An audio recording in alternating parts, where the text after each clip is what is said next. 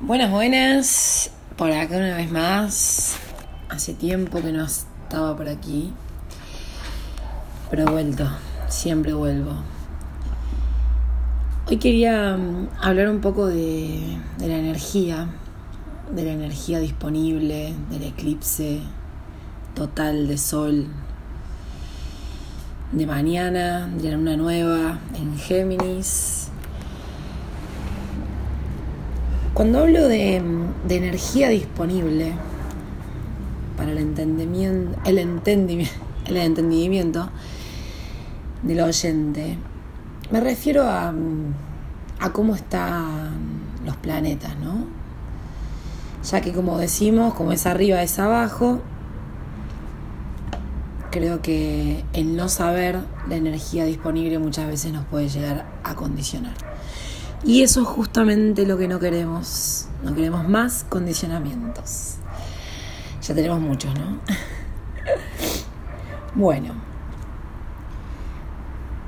Siguiendo estilo de ideas, una eclipse. Y me gusta que ya venga el esa ahí a romper el hielo sin vergüenza y de lleno diga que la eclipse un momento de liberación, de purga un momento para sacar lo que ya no queremos más, lo que ya culminó. Pensemos en que, que la energía está muy disponible. Como el eclipse cae en el grado 19 de Géminis, está muy disponible la energía para poder liberarnos de estructuras mentales.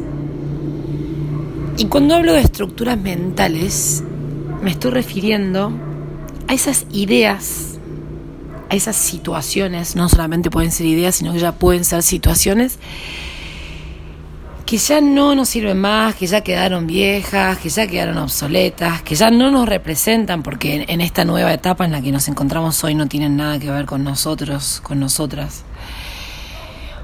Algunas preguntas que nos pueden resonar para llegar a esta conclusión de cuáles son las cosas que por ahí ya no me representan respecto a, a la mente Puede ser quién soy yo, qué es el amor, qué es el trabajo, qué es la familia, qué es ser feliz.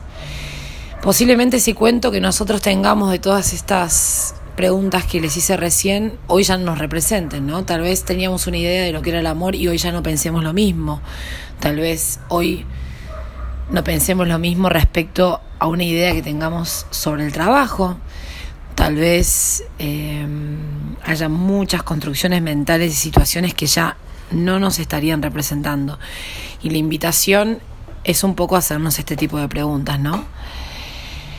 Imaginemos que, imaginémonos el sol, ¿no? El sol que representa nuestra conciencia, ¿no? Representa nuestro yo soy, aquello que me representa a mí, ¿no? Al haber un eclipse, esto va a perder fuerza porque va a ser ocultado por la luna. Y la luna representa nuestro lado emocional, nuestros patrones inconscientes emocionales. Ojo con estas palabras, ¿no? Inconscientes emocionales. Ni siquiera nos damos cuenta de esos patrones. Entonces puede ser que hoy, mañana y en unos días más, posterior al eclipse, nos, nos sientamos un poco tomados y tomadas por nuestras emociones, ¿no? Por eso aconsejo tomarnos unos espacios de meditación, de contemplación, no tanto ritual, sino más bien contemplación, ¿no? Poder conectarme conmigo mismo para, para no ser tomado justamente por estos, estos patrones emocionales que a veces aparecen y nos avasallan. Por eso puede ser que sientan más intensidad emocional estos días, así que tranqui, respiren, hagan yoga, mediten. Es un momento hermoso para la introspección.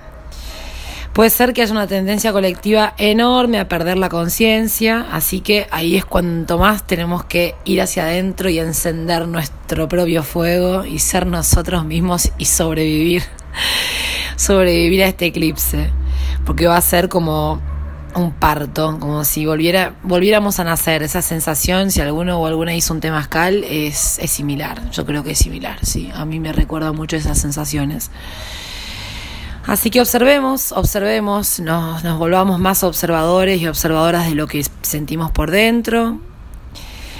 Em, busquemos un poco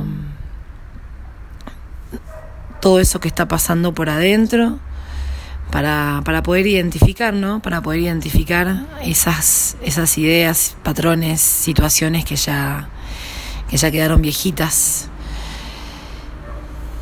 para que lo entiendan y por ahí haciendo ejemplos siempre está bueno porque uno, uno puede comprender más. Y voy a, voy a llevar mi tonada cordobesa, entonces imagínense que hay un vaso lleno de agua y que toda esa agua son nuestras ideas, las ideas que fuimos construyendo a lo largo de nuestra vida. Y hoy tengo una idea nueva. Pero ¿qué pasa? Ese vaso ya está culminado de ideas. No puedo meterle una idea porque se va a caer, se van a derramar todo el resto de las ideas. Entonces la invitación justamente, y vuelvo, vuelvo a mi yo no cordobés, la invitación es derramar el agua que tiene ese vaso, sacar toda esa agua vieja, ideas viejas, obsoletas, ya no nos sirven, para poder llenarlo de ideas nuevas. ¿Va a doler esto? Esa es la pregunta, ¿no? Esa siempre es la pregunta. ¿Me va a doler? Y sí, me va a doler. Perdón que sea tan sincera, pero el dolor va a estar siempre porque estas ideas, estos patrones, estas situaciones nos dan seguridad y es así. Porque si yo tengo una idea construida sobre algo, por ejemplo, yo tengo una idea particular de el trabajo, lo que es el trabajo para mí. Entonces, esa idea de lo que es el trabajo para mí me generó mucha seguridad. Ahora, si de pronto saco esa idea de lo que es el trabajo para mí, la cambio, ay, no voy a saber para dónde mirar, voy a querer salir corriendo. Es un poco la sensación, ¿no? Y sí, ¿por qué pasa? Todas esas ideas van formando nuestra estructura de personalidad. Entonces, de pronto es como que nuestra estructura pierde forma pero tranquilas y tranquilos, que no hay que tener miedo. Por más de que esté, hay que hacerlo con miedo, porque posiblemente esté el miedo. Identifiquémoslo, pero continuemos con esta transformación, porque ya sabemos que todas estas ideas ya cumplieron un ciclo y lo vamos sintiendo por dentro. Entonces, como digo siempre, no hay nada más importante que sernos fiel a nosotros y a nosotras mismas. Y no se olviden que la vida está a nuestro favor, así que hay que tirarse un piletazo, animarse, saltar al vacío, que todo va a andar bien, de hecho va a andar mucho mejor. Les mando muchos besitos y feliz nuevo renacer.